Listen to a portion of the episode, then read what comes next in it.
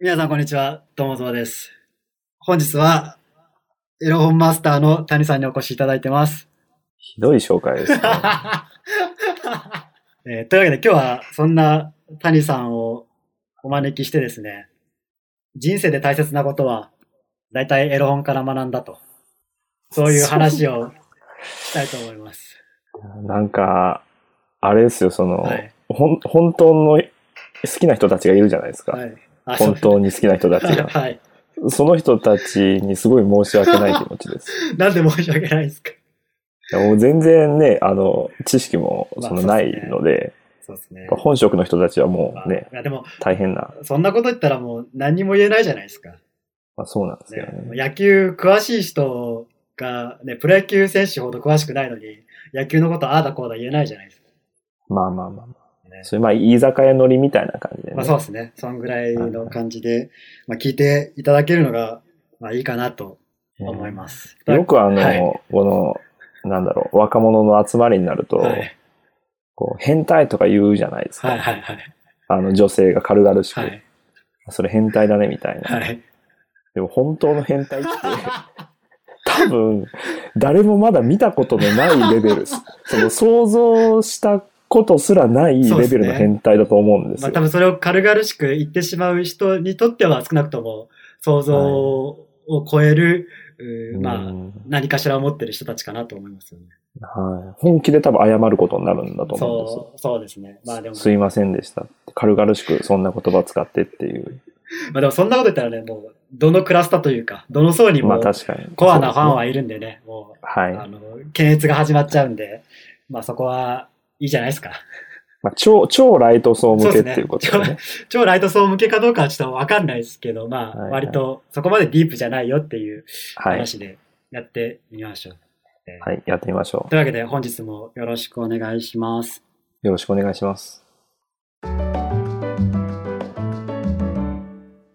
あというわけでちょっと話をしたいんですが、まはあいその前にちょっと軽くその、こうメタ的じゃないですけど、はい、はい。まあ、こう、エロ本を取り巻く、その環境についての話を若干したいんですけど、はい。本当にの環境、はい。はいいや、要するに今、日本では少子化が進んでるじゃないですか。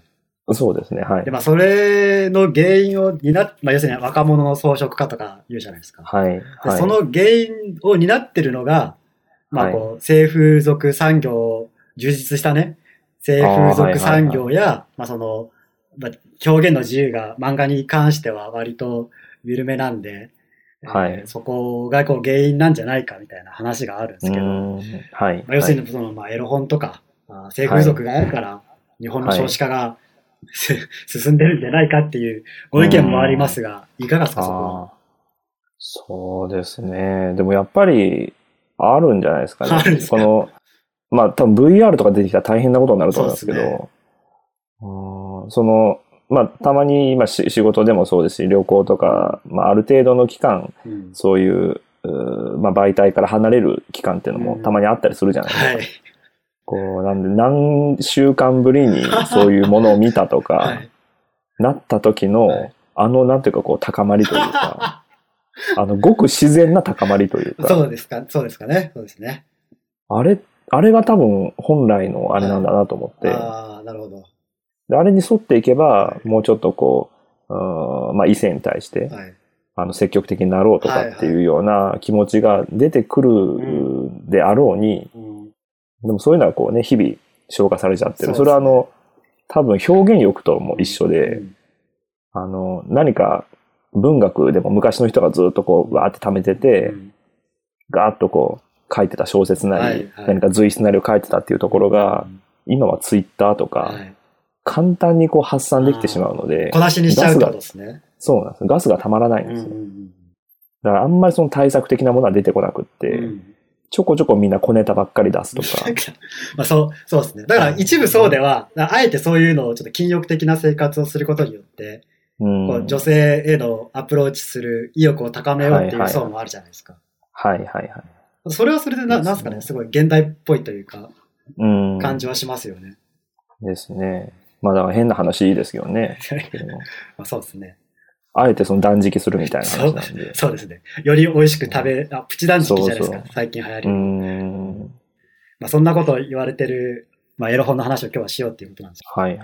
ど、どっちからいきますどの話からいきますそ んな、そんなストックないんですけど、え、エロ本っていうのはどういうのをイメージしてますかあの、コンビニに置いてある、はい、その雑雑誌みたいな。そうですね。まあ、だから今回はその中から、なんかこう、人生における大切なことを学んだ、あエロ本の紹介をしたいなって思うんですよ。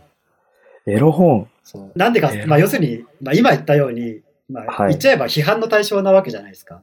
はいはい、はい、まあ、でも、ね、世の中にあるそういう作品が、すべてが、全部その害悪とは言い切れないんじゃないかっていうことなんですよね。はい。ああ、なるほど。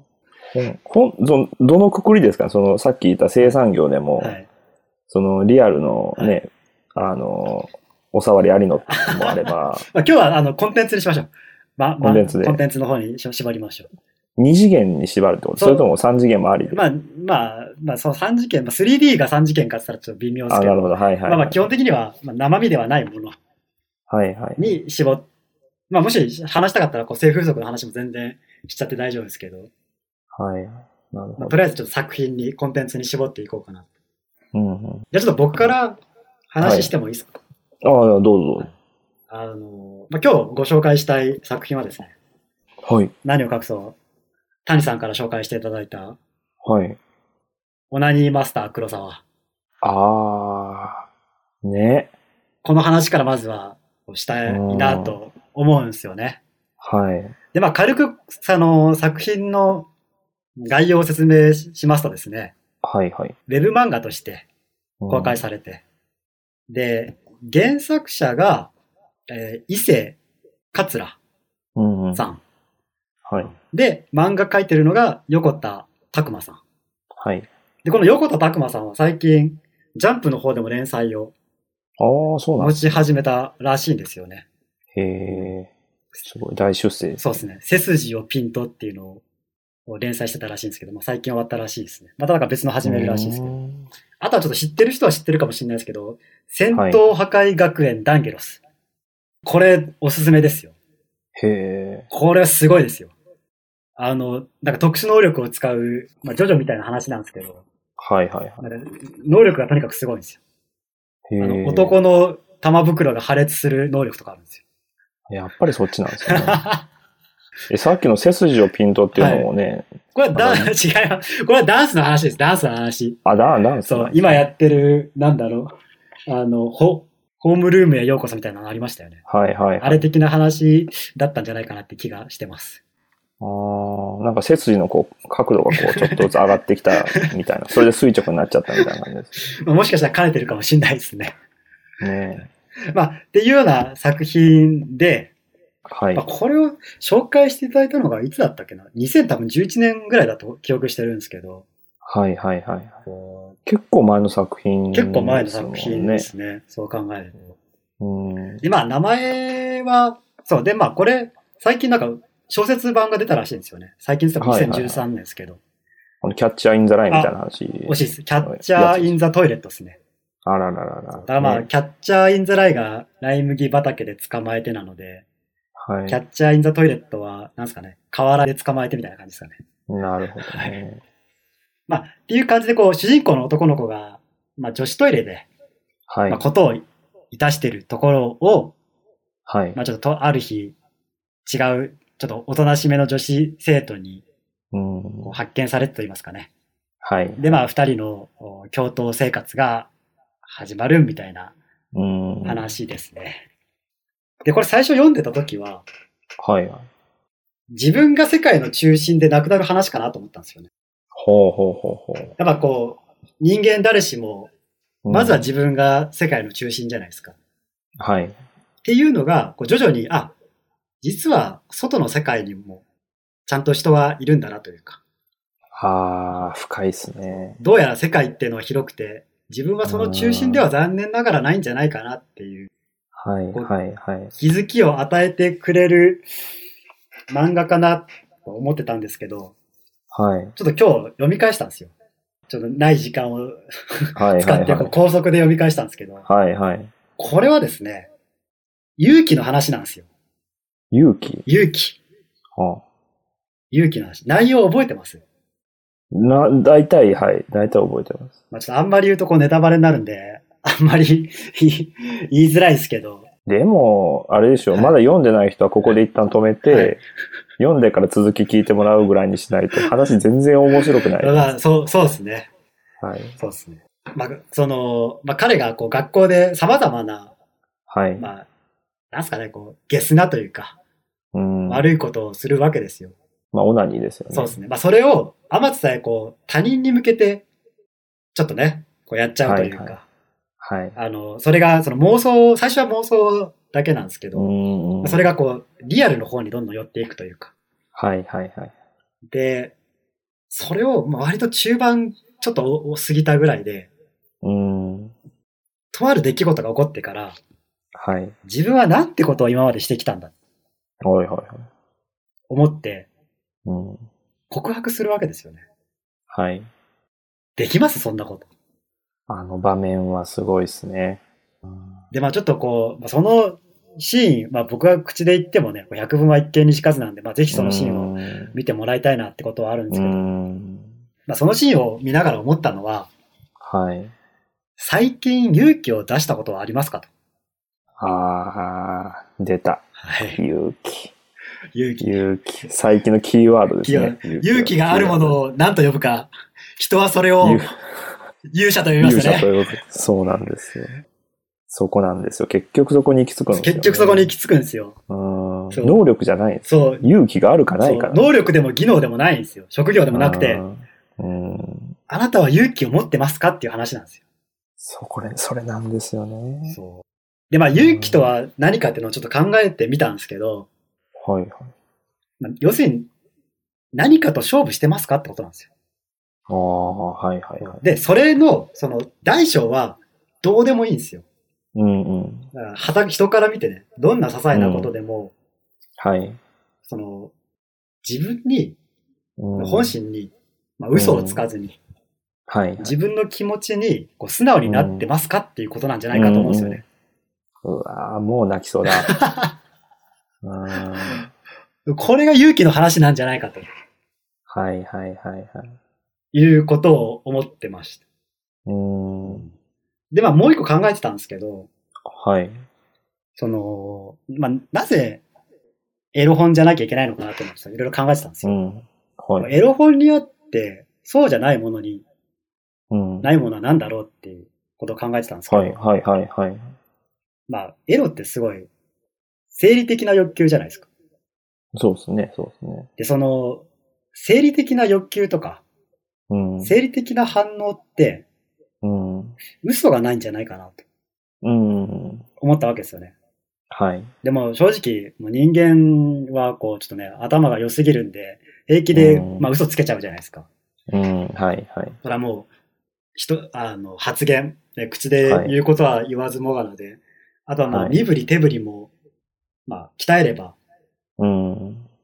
まあしつけという形でできていくわけじゃうないですか。ん。ところが、はこう生理的な反応、い、うんこれはもう、致しようがないというか、ですね。もう自然にお腹が空くように、うんうん。自然に眠くなるように、うん。まあ、はこう三大欲求とかって言われますけど、いはい。まあ、その、体の身体的と、まあ、特徴というか、うんまあ、もしくはなんかその変化というか、はい。これに嘘はないんじゃないかなとう思うんですよね。ん、うん。ですね。うんそのなんかで、もう全然詳しくは見てないんですけど、はいそういうこう、例えば障害者の方とか、はあるいは高齢者とか、はいそういううん社会的なまあ偏見を持たれやすい、うんまあ層の人たちというか、うっんていう人たちをまあどう見るかっていったときに、どどう眼差しを向けるかって時に、その性欲っていう点で見るとうん、結構フラットになるんじゃないかっていう話があっうんうて、その発想はなかったなと思って、なんだろう、その食欲とかう、んその睡眠とかだと、まだこう動物の域を出ないというか、でも、それがこう、ちょっとま、性になってくるとう、ん少しその、なんだろうな、愛情とか、その知的な行動とか、なんか、その人のこう、情動、情念みたいなものっていうのが、うん出てくる。より個性が出てくるというか、まあ、いまあ、食べ物の変色の人もいれば食い方汚い人とか、うん寝相が悪い人とかっていうレベルはあったとしても、そこはあんまり差はないんだけうど、んその性行為とか、あるいは性欲とか、あれ誰か思うとか、まあ、もしかしたら恋愛感情もそうかもしれないですけど、そういうものの前ではみんな結構平等なんじゃないかなっていう気がしてて、うんそういう目線で見ると、その人たちも自分もそんなに大差はないというか、うんそれは外国人であっても。一つその性っていうものを軸にこう世界を見るというか、うん他人を把握、社会を見るみたいな、共通のもこのこの指して発想な。そうそう、それ面白いなと思って。なるほど。まあ、っていうのが、オナニーマスター黒沢を見てはい。あ思ったことだったんですよ。あー、すごいですね。なんか壮大なやつになりますね。で、まあ、その、単純に読み返して思ったのが、う ん。作品として非常によくできてるんですよ。うんうんうんうん。で、それが、なぜかなっていうのをちょっと考えたんですけど、はい。まあ、なぜ人は物語を読むかっていう話になってくるんですけど、うんうんうん。僕は二つあると思うんですよ。はい。一つは、好奇心。うん。もう一つは、共感。うんうんうん。で、どういうことかというと、好奇心は、はい。あ、こんな世界見たことない。うんうん。でこの後どうなるんだろうみたいはい。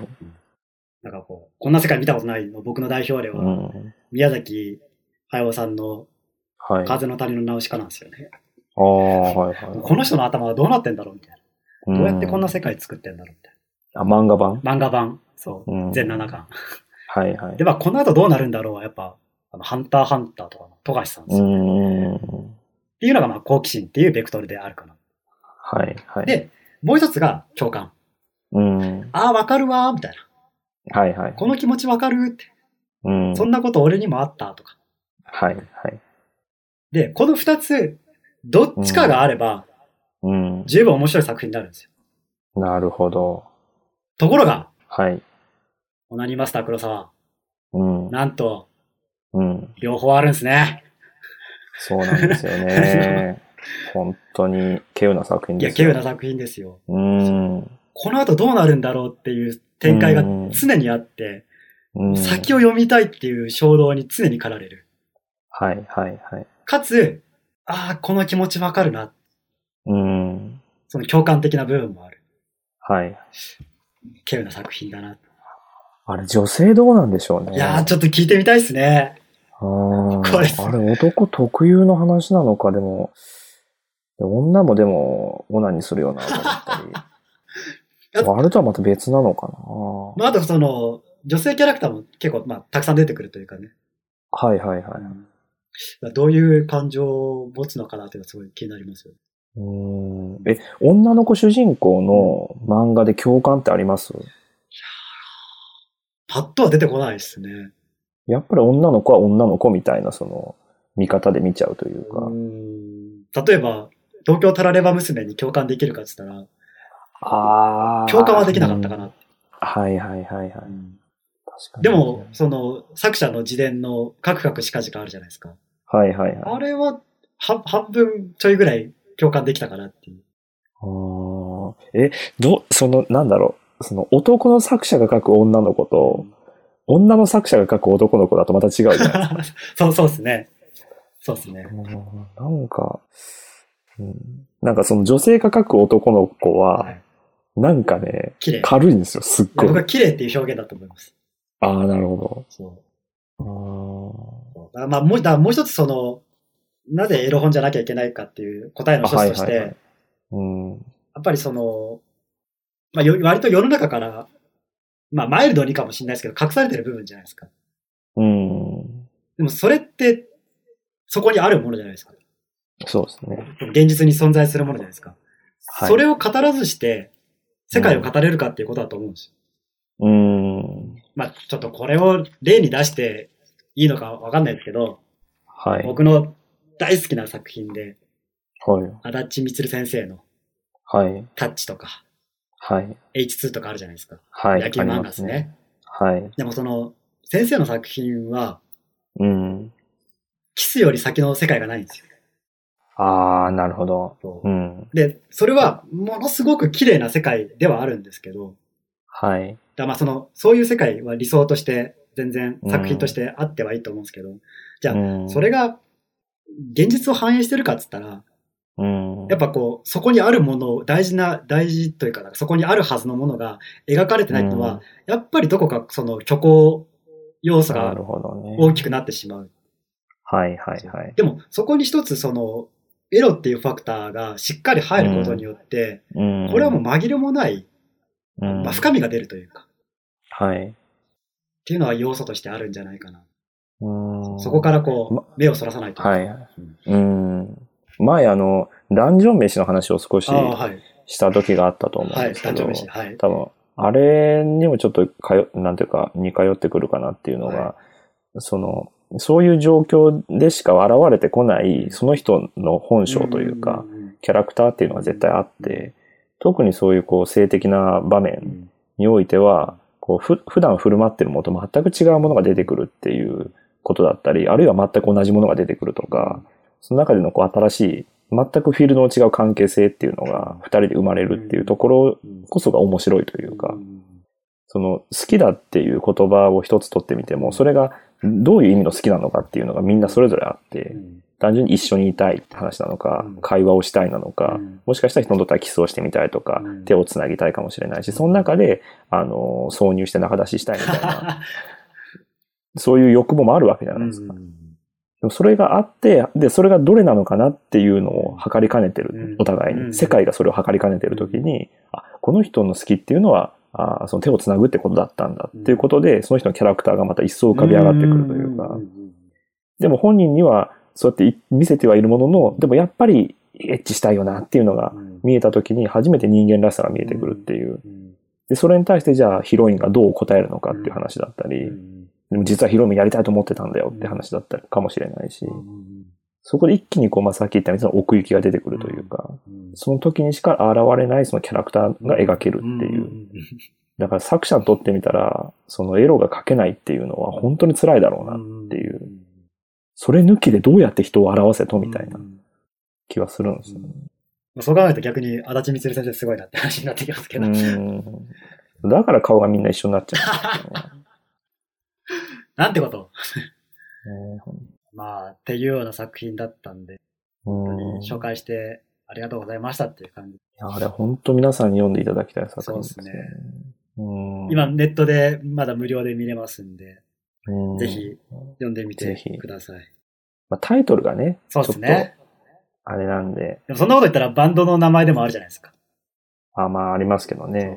オナニーマシーンとか、セックスマシンガンはい2とか。はい、はいはいはい。ほ オナニーマシーンはどうなんだろうな。うんまあまあまあまで僕が話したい話は話しちゃいました。あ。はい。ああ、よかったです。エロゲーの話しますか、じゃあ。そうですね。どうしよう。分けますかそうしましょうか。分けましょうか。というわけで、今回は、はい。オナニーマスター黒沢、あはい漫画が横田拓馬先生、原作が伊勢桂先生の作品を紹介しました。はぜひ皆さん読んでください。い。ぜひ。あ それでは、ま、皆さんまた次回ありがとうございました。りがとうございました。